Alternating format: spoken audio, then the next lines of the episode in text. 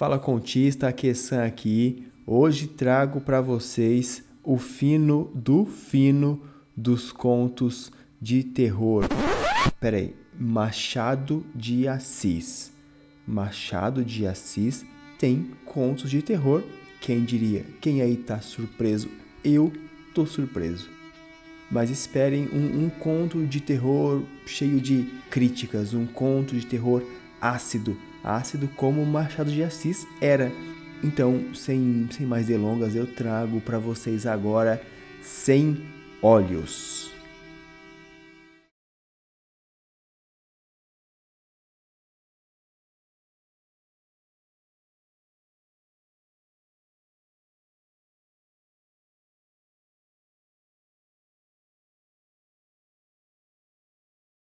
O chá foi servido na saleta das palestras íntimas às quatro visitas do casal Vasconcelos.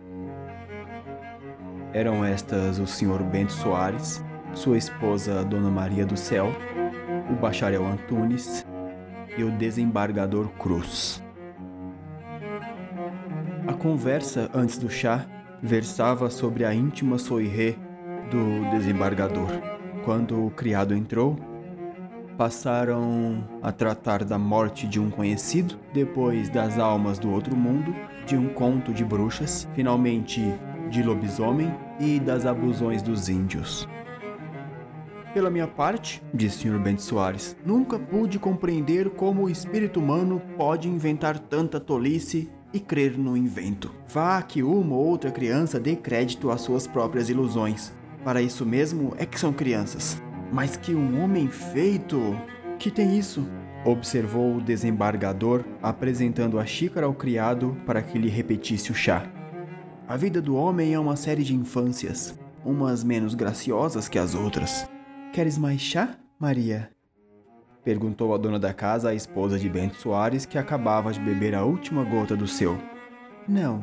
Bacharel Antunes apressou-se a receber a xícara de Dona Maria do Céu com uma cortesia e graça que lhe rendeu o mais doce dos sorrisos. Eu acompanho o desembargador, disse Bento Soares. Enquanto o bacharel Antunes ampliava ao marido de Maria o obsequio que acabava de prestar a esta, com a mesma solicitude, mas sem receber o mesmo nem outro sorriso, e passava ao criado a xícara vazia, Bento Soares prosseguia em suas ideias acerca das abusões humanas. Bento Soares estava profundamente convencido que o mundo todo tinha por limites os do distrito em que ele morava, e que a espécie humana aparecera na Terra no primeiro dia de abril de 1832, data de seu nascimento. Esta convicção diminuía ou antes eliminava certos fenômenos psicológicos e reduzia a história do planeta e seus habitantes a uma certidão de batismo e vários acontecimentos locais. Não havia para ele tempos pré-históricos, haviam tempos pré-soáricos. Daí vinha que, não crendo ele em certas lendas e contos da carocha, mal podia compreender que houvesse homem no mundo capaz de ter crido neles uma vez ao menos. A conversa, porém, bifurcou-se. Enquanto o desembargador referia a Bento Soares e ao dono da casa algumas notícias relativas a crenças populares antigas e modernas, as duas senhoras conversavam com o bacharel sob um ponto de toilette. Maria do Céu era uma mulher bela, ainda que baixinha, ou talvez por isso mesmo, porquanto as feições eram consoantes à estatura. Tinha uns olhos miúdos e redondos, uma boquinha que o bacharel comparava a um botão de rosa e um nariz que o poeta bíblico, só por hipérbole, poderia comparar a Torre de Galaad. A mão, que essa sim era um lírio dos vales, Lilium ovalium, parecia arrancada a alguma estátua, não de Vênus, mas de seu filho. E eu peço perdão dessa mistura de coisas sagradas com profanas a que sou obrigado pela natureza mesma de Maria do Céu. Quieta, podiam pô-la no altar, mas, se movia os olhos, era pouco menos que um demônio.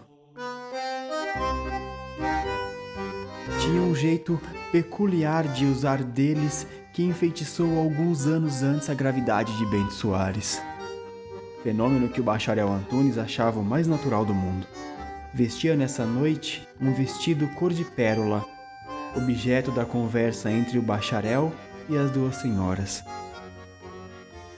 Antunes, sem contestar que a cor de pérola ia perfeitamente à esposa de Bento Soares, opinava que era geral acontecer o mesmo às demais cores. Donde se pôde razoavelmente inferir que, em seu parecer, a porção mais bela de Maria não era o vestido, mas ela mesma.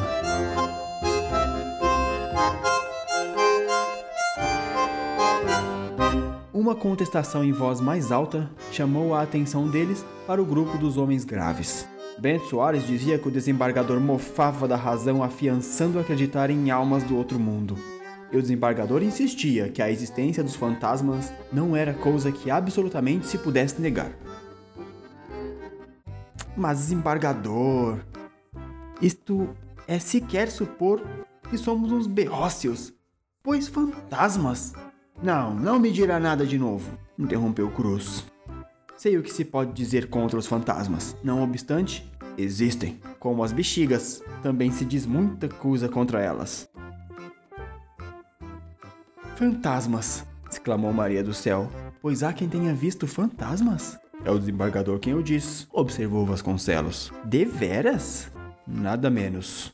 Na imaginação, disse o bacharel. Na realidade. Os ouvintes sorriram. Maria fez um gesto de desdém.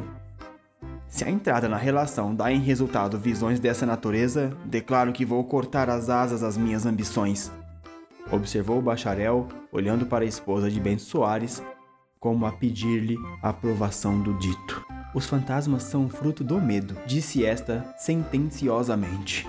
Quem não tem medo não vê fantasmas. Você não tem medo? perguntou a dona da casa. Tanto como deste leque. Sempre há de ter alguém, opinou Vasconcelos. Não tenho medo de nada, nem de ninguém.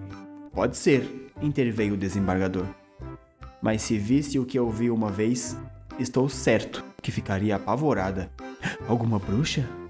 O diabo? Um defunto à meia-noite? Um duende? Cruz empalidecera.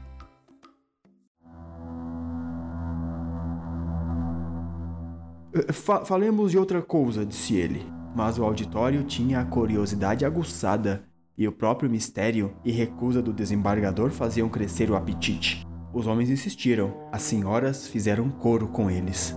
Cruz imolou-se ao sufrágio universal. O que eu vi foi há muitos anos, disse ele. Ainda assim conservo a memória fresca do que me aconteceu. Não sei se poderei ir até o fim, e desde já estou certo de que vou passar uma triste noite. Uma risadinha de Maria do Céu interrompeu o desembargador. Prepare o auditório, disse ela. Vamos ver que a montanha dá à luz um ratinho. Alguns sorriram, mas o desembargador estava sério e pálido. Bento Soares ofereceu-lhe uma pitada de rapé, enquanto Vasconcelos acendia um charuto. Esse grande silêncio. Só se ouvia o tic-tac do relógio e o movimento do leque de Maria do Céu. O desembargador olhou para os interlocutores como a ver se era possível evitar a narração, mas a curiosidade estava tão pendente de todos os olhos que era impossível resistir. Vá lá, disse ele. Contarei isso em duas palavras. Quando eu estudava em São Paulo, raras vezes gozava as férias todas na fazenda de meu pai.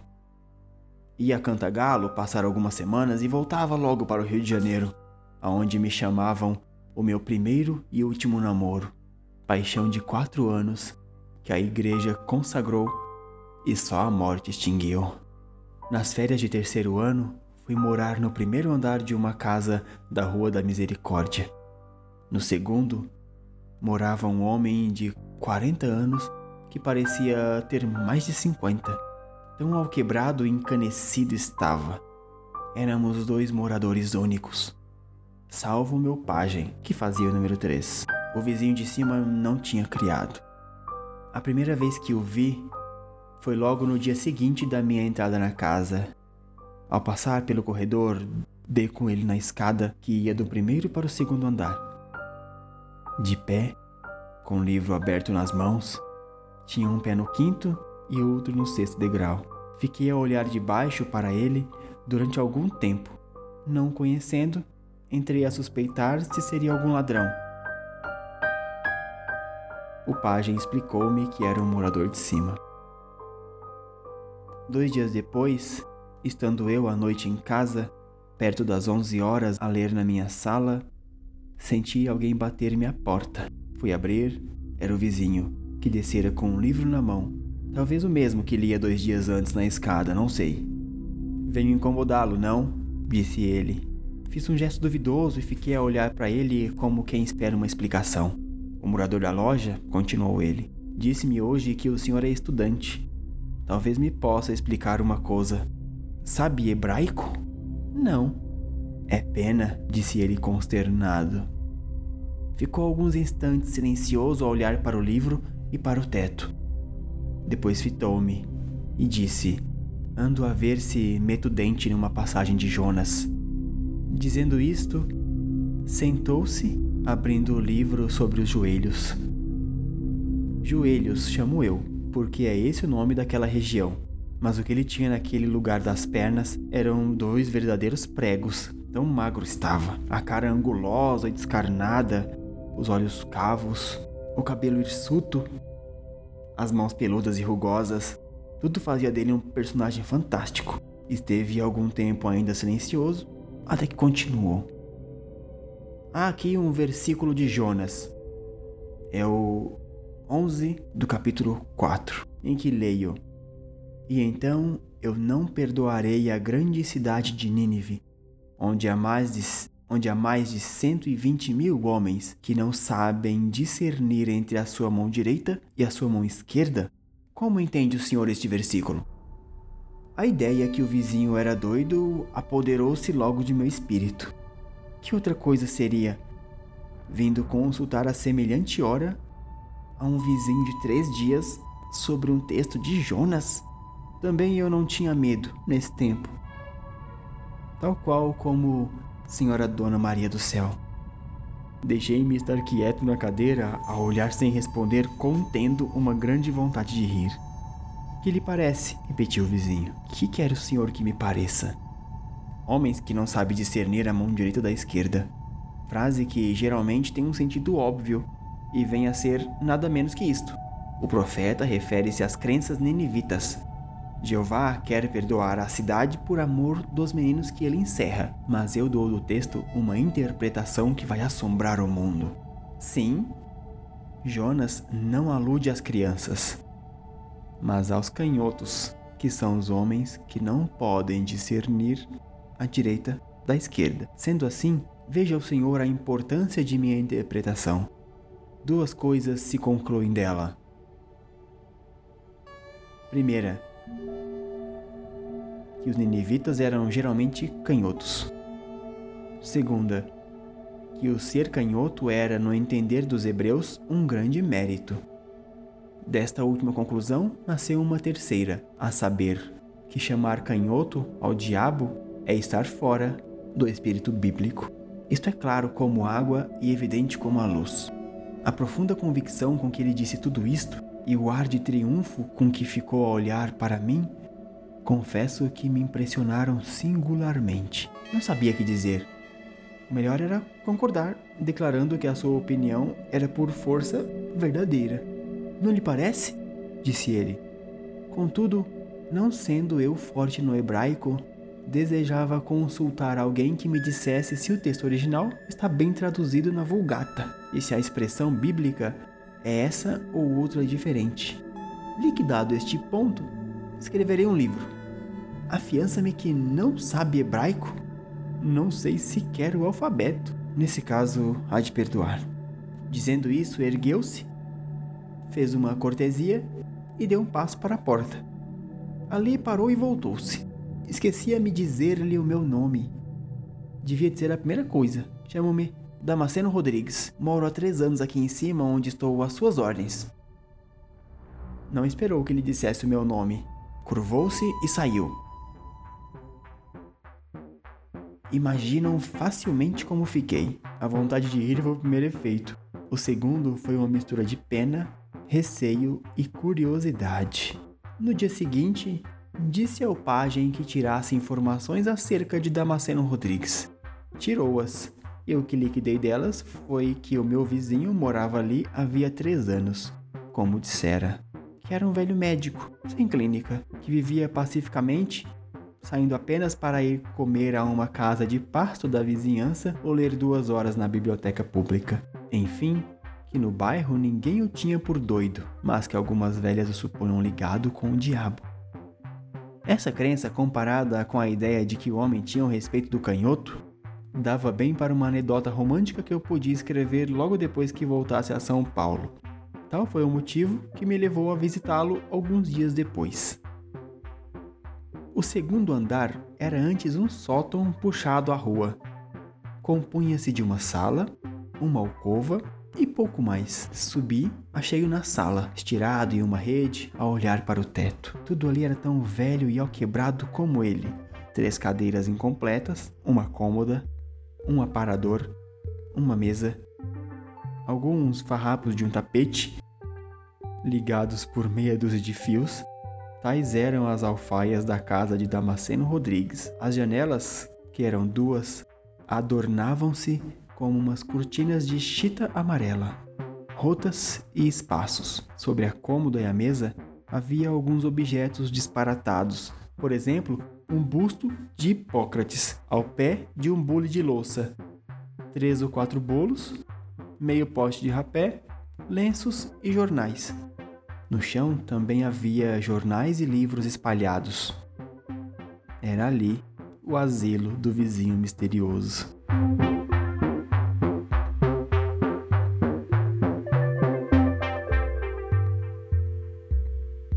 Achei-o, como lhes disse, estirado na rede, a olhar para o teto. Não me sentiu entrar, mas eu falei-lhe. E ele ergueu um pouco a cabeça. Quem é? disse ele. Eu. O senhor? Seu vizinho de baixo. Ah, disse ele erguendo-se. Pode entrar. Não se incomode, vinha apenas pagar-lhe a visita. Damasceno tinha se levantado e das cadeiras ofereceu-me a melhor.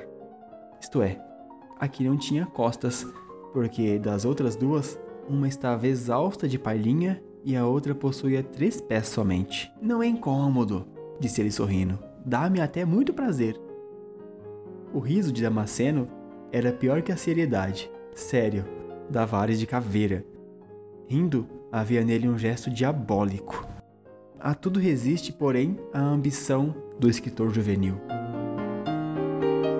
Eu queria uma novela e estava disposto a conversar com o diabo em pessoa. Para dizer alguma coisa, falei-lhe na passagem de Jonas. Descobriu alguma coisa? Perguntei-lhe. Nada, tomou ele. Mas cuida que pensei mais em semelhante assunto? Suponho qual no dia seguinte deixei de lado.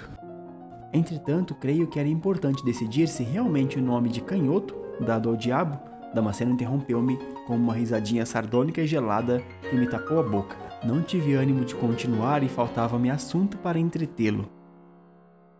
Ele, entretanto,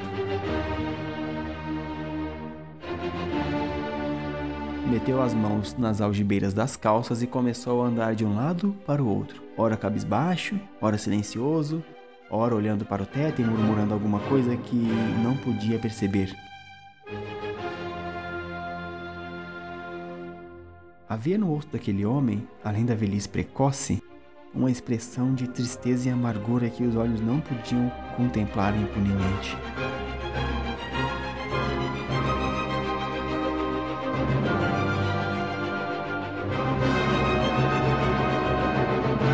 Mesmo tempo era tão extraordinária a figura e singulares os costumes dele que a gente tinha o prazer em o conversar e atrair. quando menos por sair um pouco da vulgaridade dos outros homens. Damasceno passou cerca de oito minutos sem me dizer palavra. Ao cabo deles, parou de frente de mim. Mancebo, disse ele, quais são suas ideias a respeito da lua? Poucas. Algumas notícias apenas. Sei, disse ele desdenhosamente.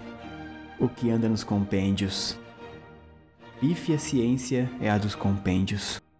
O que eu lhe pergunto, adivinho. Diga. Quer saber se também suponho que o nosso satélite seja habitado? Qual? São devaneios, são conjecturas. A Lua, meu rico vizinho, não existe. A Lua é uma hipótese. Uma ilusão dos sentidos, um simples produto de retina dos nossos olhos. É isto que a ciência ainda não disse. É isto que convém proclamar ao mundo. Em certos dias do mês, o olho humano padece uma contração nervosa que produz o fenômeno lunar. Nessas ocasiões, ele supõe que vê no espaço um círculo redondo, branco e luminoso. O círculo está nos próprios olhos do homem. Pode ser. Nem é outra coisa. Donde se concluiu que todos somos lunáticos. Aventurei eu galhofeiramente. Talvez, redarguiu ele rindo muito.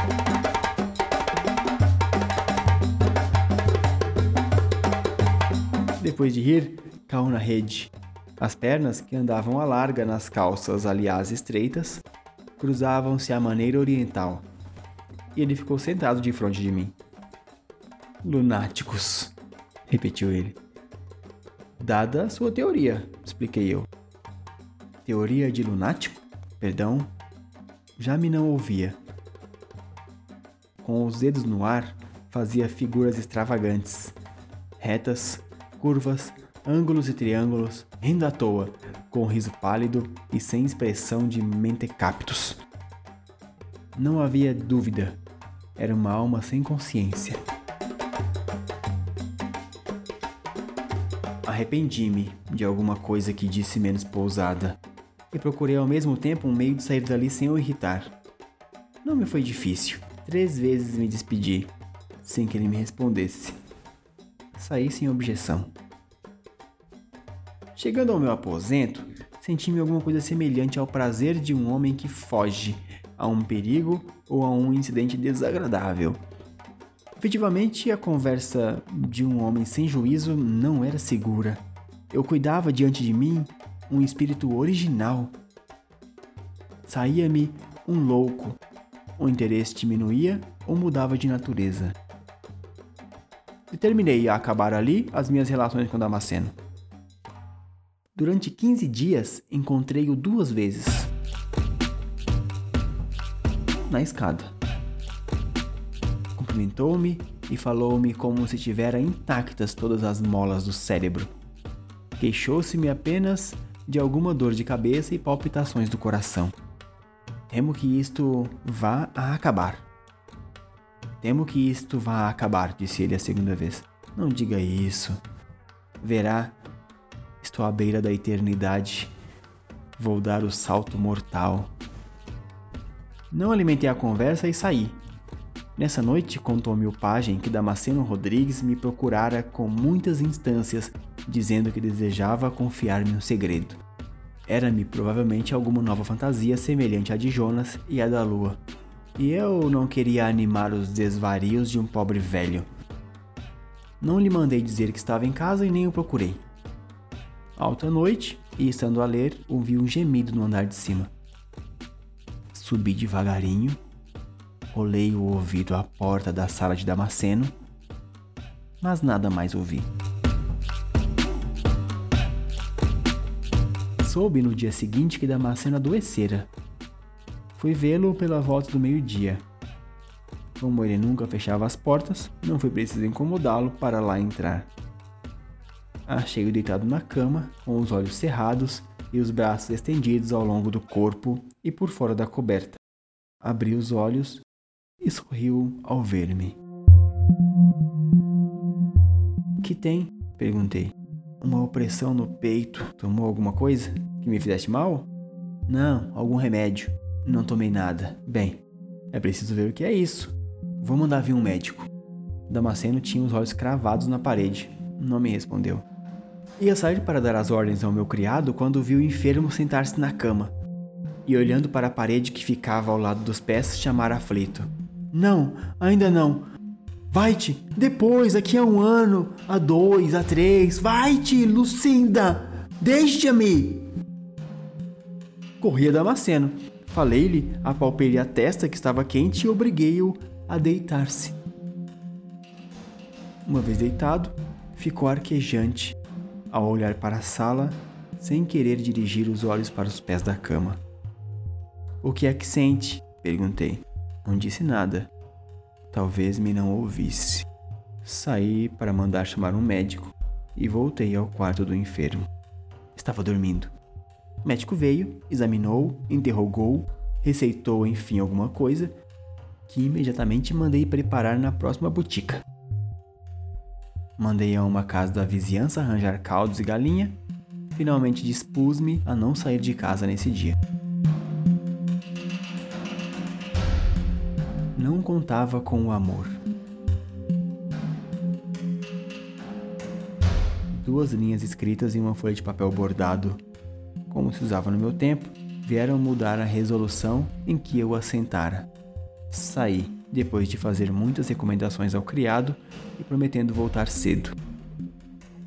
Às oito horas da noite, achava-me em casa. Fui ter logo com o doente. Achei sossegado. Entre, entre, meu amigo, disse ele. Deixe-me chamar-lhe assim porque não tenho ninguém mais a quem dê esse doce nome. Está melhor? Estou, mas são melhores passageiras. Não diga isso. São, isso há de acabar cedo. Sabe o que é a morte? Imagino. Não sabe.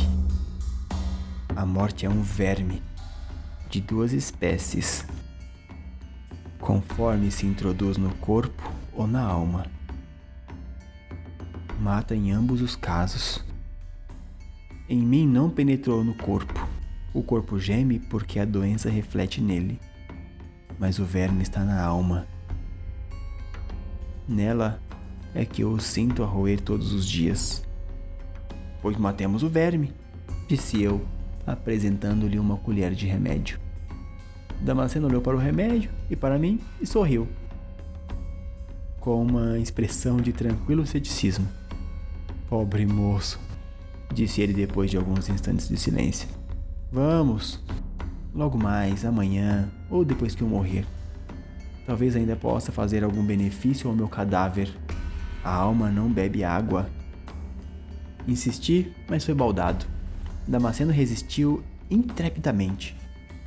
Quando as minhas instâncias lhe pareceram excessivas, começou a irritar-se, e eu, receoso de algum novo delírio, proveniente da exacerbação, cedi fui ter com um criado que me referiu a ver Damasceno tomado apenas uma colher do remédio e um caldo. Voltei ao quarto, achei-o tranquilo.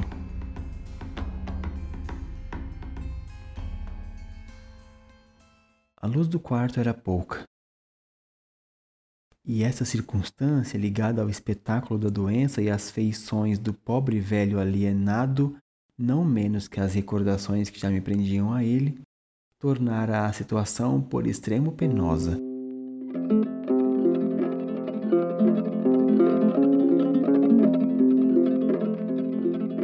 Sentei-me ao pé da cama e tomei-lhe o pulso. Bati apressado. A testa estava quente. Ele deixou que eu fizesse todos os exames sem dizer nada. Tinha os olhos no teto e parecia alheio de todo a minha pessoa e a situação. Pouco depois chegou o médico. Soube da resistência do enfermo em continuar a tomar o remédio, examinou, fez um gesto de desânimo e, ao sair, disse-me que era homem perdido. A perspectiva não era para mim agradável. Não podia razoavelmente desampará-lo e tinha talvez de assistir à sua morte naquela noite. Chamei o criado e escrevi um bilhete a dois colegas de São Paulo residentes na corte, pedindo-lhes que viessem passar a noite comigo. O criado saiu e eu sentei-me outra vez ao pé da cama. No fim de alguns minutos, vi que Damasceno se agitava. Perguntei-lhe o que tinha. Nada, respondeu ele. Mudo de posição. Que horas são? Nove e um quarto. O senhor pretende passar a noite comigo? Naturalmente. O rosto do enfermo iluminou-se. Boa alma! exclamou ele. Depois procurou a minha mão e teve-a presa entre as suas algum tempo. Olhando para mim com uma expressão de agradecimento que lhe parecia tornar bela a fisionomia seca e dura. Que lhe fiz eu para merecer tanta dedicação? Perguntou ele ao cabo de alguns minutos de silêncio. Não falemos disso. Damasceno calou-se. Que idade tem? 22 anos. Feliz, feliz. Calou-se outra vez e pareceu concentrar-se de novo. Pensei que iria dormir, mas ele voltou-se para mim dizendo: Quero pagar-lhe os seus benefícios. Pagará depois. Não, há de ser já. Ergueu o corpo, apoiando o cotovelo na cama, pegou-me na mão e cravou em mim os olhos acesos de uma luz repentina e única. Mancebo, disse ele com a voz cava, não olhe nunca para a mulher do seu próximo. Sossegue, disse eu. Sobretudo, não obrigue a que ela olhe para o Senhor. Comprará, por esse preço, rapaz, sua vida toda. A gravidade com que ele proferiu essas palavras excluía toda ideia de loucura. A própria fisionomia parecia revelar o regresso da consciência. Olhei para ele algum tempo sem responder, nem ousar pedir-lhe explicação. Damasceno fitou o ar com uma expressão melancólica, abanou a cabeça três vezes e suspirou. Depois a cabeça caiu sobre o ombro e ele ficou algum tempo quieto. Ouvindo o sino das dez horas, abriu os olhos e voltou-se para mim. Por que não se vai deitar? Não tenho sono. Perder uma noite por causa de um desconhecido? Não se preocupe comigo, descanse que é melhor. Damasceno meteu a mão debaixo do travesseiro, como procurando alguma coisa, era uma chave. Deu uma. Abra minha gavetinha da cômoda ao lado da rua e depois tira de lá uma caixinha. Obedeci. A caixinha era de couro e tinha um palmo de comprimento. Quando lhe a levei, ele pô-la sobre a cama e olhou mudo para ela. Depois, tocou em uma pequena mola. A caixa abriu-se e ele tirou de dentro um pequeno maço de papéis. Se eu morrer, disse ele, queime isto. Feche tudo, é melhor.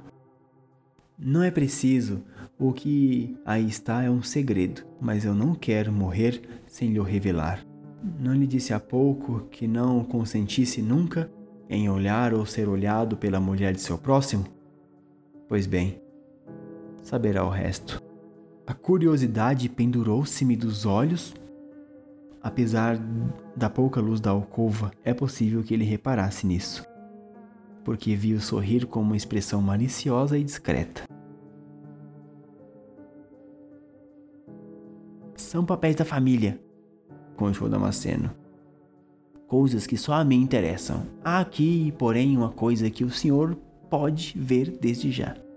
Dizendo isso, destacou do maço de papéis uma miniatura e deu-ma, pedindo que a visse. Aproximei-me da luz e vi uma formosa cabeça de mulher e os mais expressivos olhos que jamais contemplei na minha vida. Ao restituir a miniatura, reparei que ele a desviou apressadamente dos olhos, metendo-a logo com a mão trêmula entre os papéis. Viu-a? Vi. Não me diga nada do que lhe parece. Imagino qual será a sua impressão. Calcule qual seria a minha há 15 anos diante do original.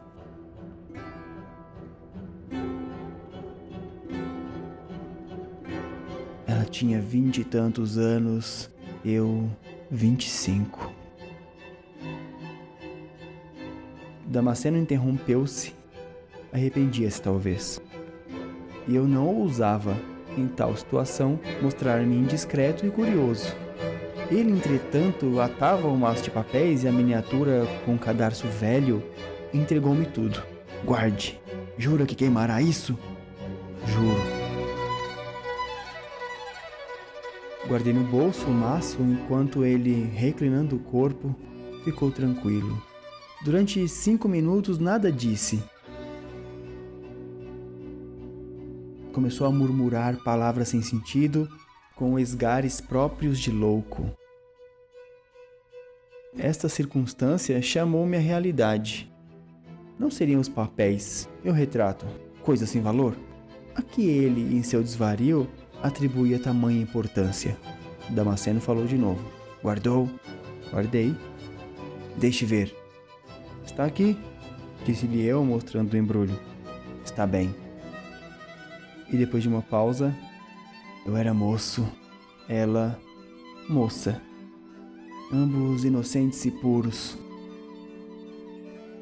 Sabe o que nos matou? Um olhar um olhar.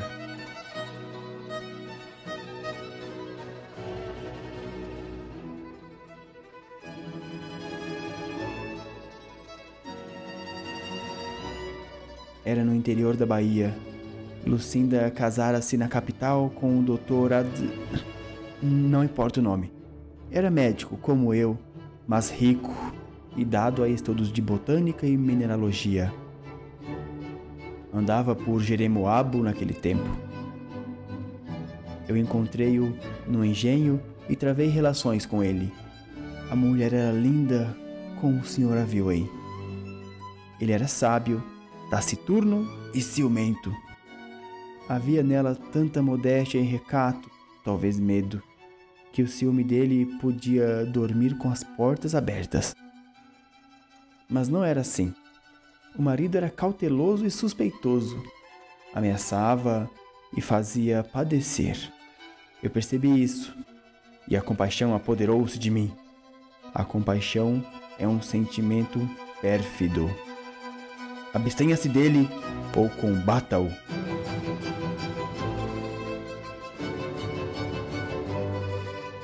Quem sabe se o que sente agora por mim não lhe dará mau resultado. Estremeci ouvindo essa última palavra. Ele parou um instante e continuou.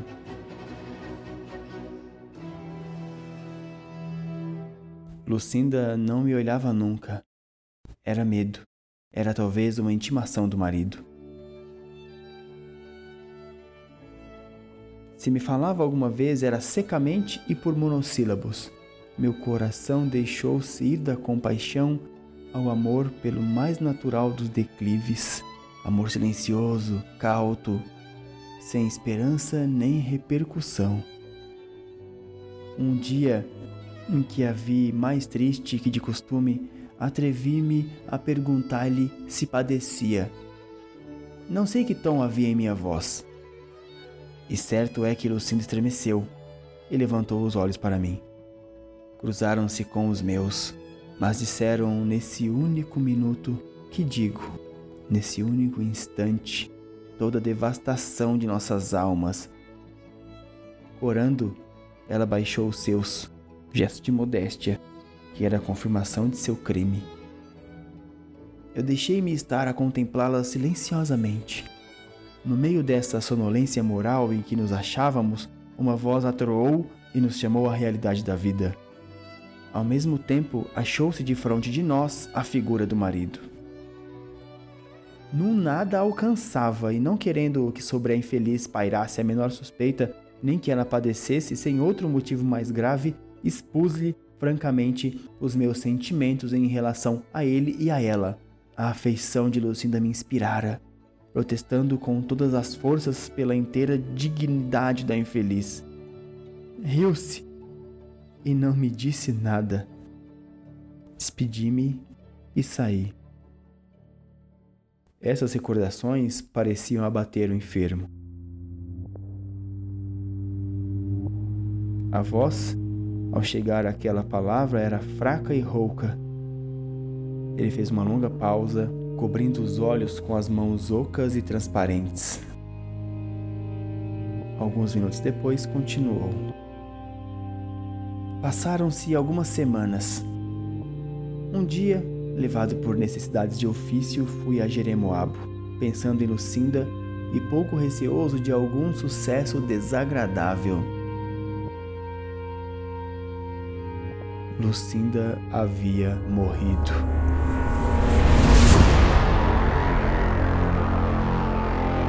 E a pessoa que me deu essa notícia benzeu-se supersticiosamente não revelou mais nada. Apesar de minhas instâncias. Que teria havido? A ideia de que o marido a houvesse assassinado apoderou-se de meu espírito. Mas eu não ousava formular a pergunta, indagando mais, ouvi de uns que ela cometera suicídio, de outros que desaparecera.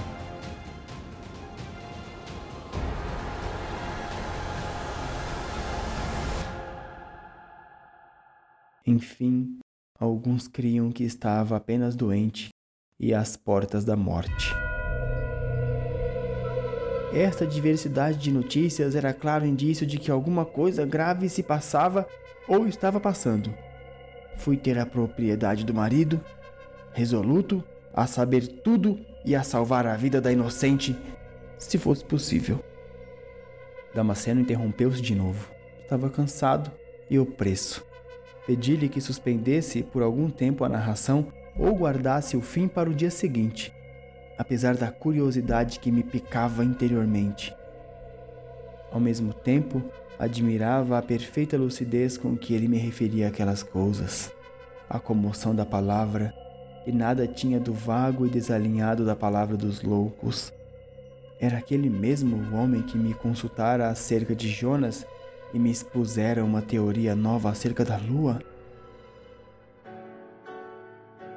Enquanto em meu espírito resolvia essa dúvida, Damasceno agitava-se no leito, como buscando o melhor cômodo.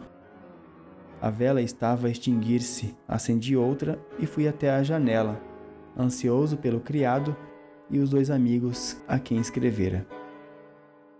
A rua estava deserta. Apenas ao longe se ouvia o passo de um ou outro transeunte. Voltei ao quarto.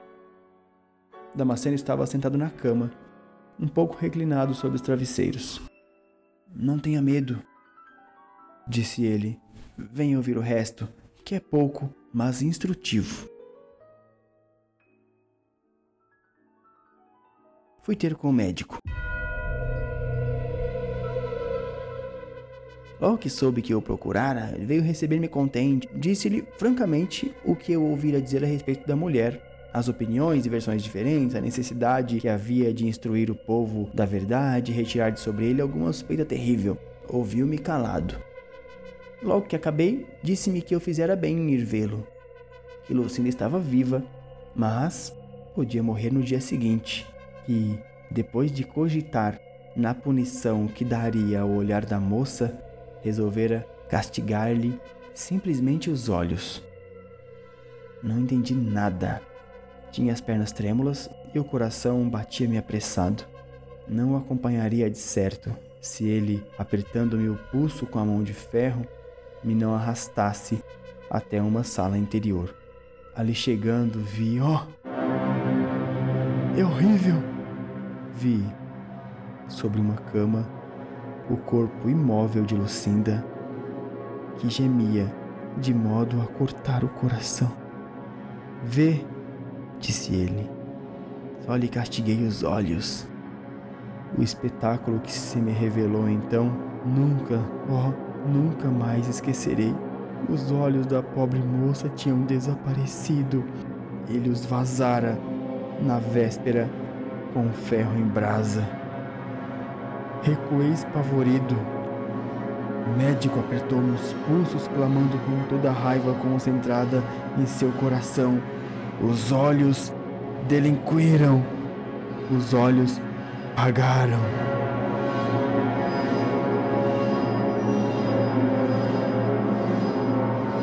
A cabeça do enfermo rolou sobre os travesseiros enquanto eu, aterrado do que eu via e da expressão de sincero horror e aparente veracidade com que ele falava, olhei em volta de mim como procurando fugir. Damasceno ficou longo tempo arquejante. De repente, dando uma estremeção, ergueu a cabeça e olhou para a parede que ficava do lado inferior da cama.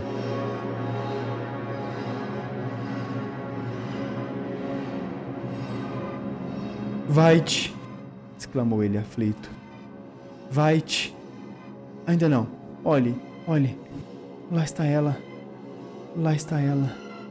O dedo magro e trêmulo apontava alguma coisa no ar enquanto os olhos mortalmente fixos resumiam todo o terror que é possível conter a alma humana. Insensivelmente olhei para o lugar que ele indicava. Olhei e podem crer que ainda hoje não esqueci do que ali se passou.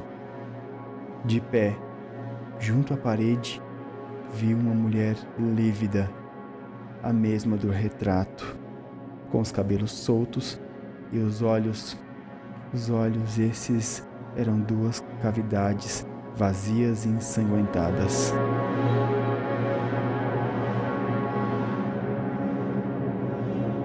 Naquela meia luz da alcova e no alto de uma casa sem gente, a semelhante hora, entre um louco e uma estranha aparição, confesso que senti esvaírem-se minhas forças e quase a razão. Bati meu queixo, as pernas tremiam tanto, eu ficara gelado e atônito. Não sei o que se passou mais. Não posso dizer sequer que tempo durou aquilo, porque os olhos se me apagaram também e perdi de todos os sentidos.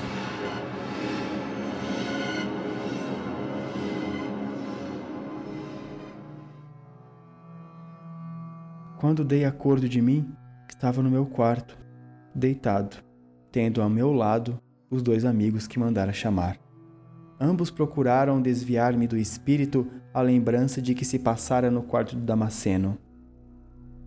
Precaução ociosa, porque nada me lembrava então. E o abalo fora tamanho que o passado como que desaparecera. Passei uma noite cruel entre a agitação e o abatimento. Sobre a madrugada, dormi. Acordei com sol alto. Pude então recordar a cena da véspera, e só a recordação me fazia tiritar e gelar a alma. Quis ir ver com o doente porque, apesar dos sucessos anteriores, interessava-me o pobre velho condenado a uma triste visão perpétua. É tarde, disseram-me. Por quê? É tarde, disseram-me. Por quê? O doente morreu.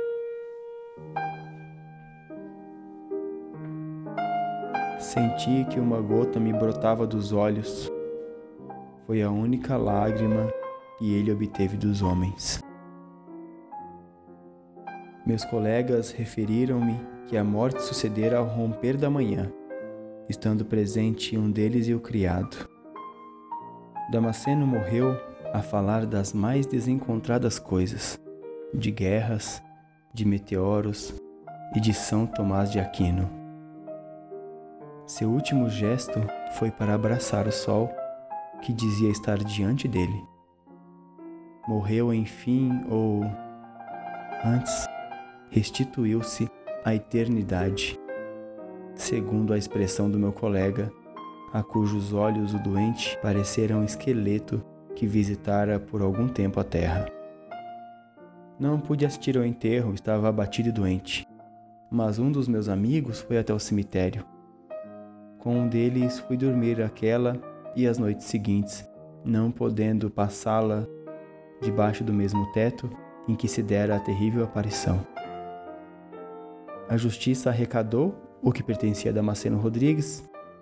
Ele vivia do aluguel de duas casinhas e de algumas apólices que se lhe encontraram. Não tinha herdeiros.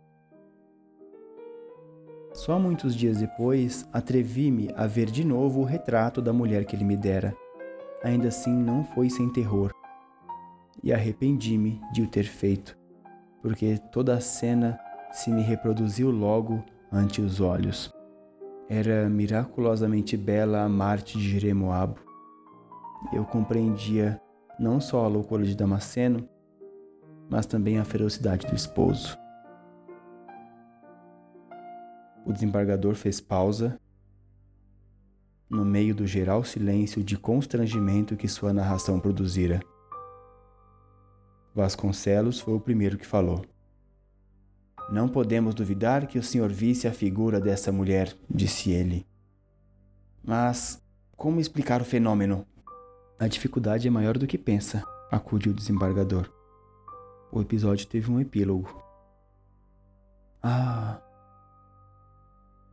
quando referi a aparição a algumas pessoas, ninguém me deu crédito, e os mais polidos atribuíam o caso a um pesadelo.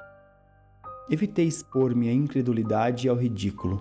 Mais tarde, já senhor de mim, determinei contar a catástrofe de Damasceno em um jornal que escrevíamos na academia. Tratando de colher alguma coisa mais acerca do infeliz, vim a saber, com grande surpresa minha, que ele nunca estivera na Bahia, nem saíra do sul. Já então não era só o interesse literário que me inspirava, era a liquidação de um ponto obscuro e a explicação de um fenômeno. Casara aos 22 anos em Santa Catarina, de onde só saiu aos 33, não podendo, portanto, encontrar-se com o original do retrato, aos 25, solteiro, em Jeremoabo. Finalmente, a miniatura que me confiara era simplesmente o retrato de uma sobrinha sua, morta solteira. Não havia dúvida, o episódio que ele me referira era uma ilusão, como a da lua, uma pura ilusão dos sentidos, uma simples invenção de alienado. Mas sendo assim, sendo assim, como vi eu a mulher sem olhos? Esta foi a pergunta que fiz a mim mesmo. Que a vi, é certo, tão claramente como os estou vendo agora. Os mestres da ciência, os observadores da natureza humana lhe explicarão isso. Como é que Pascal via um abismo ao pé de si? Como é que Bruto viu um dia a sombra de seu mau gênio? O seu caso é talvez mais simples que esses todos. O desvario do doente foi contagioso e fez com que o senhor visse o que ele supunha ver. Pois é pena, exclamou o desembargador. A história de Lucinda era melhor que fosse verdadeira. Que outro rival de Otelo há aí como esse marido que queimou um ferro em brasa os mais belos olhos do mundo, em castigo de haver enfitado outros olhos estranhos. Crê agora em fantasmas, Dona Maria do Céu? Maria do Céu tinha seus olhos baixos. Quando o desembargador lhe dirigiu a palavra, estremeceu, ergueu-se o bacharel fez o mesmo. Mas foi dali a uma janela. Talvez tomar ar. Talvez refletir a tempo no risco de vir a interpretar algum dia um hebraísmo das Escrituras.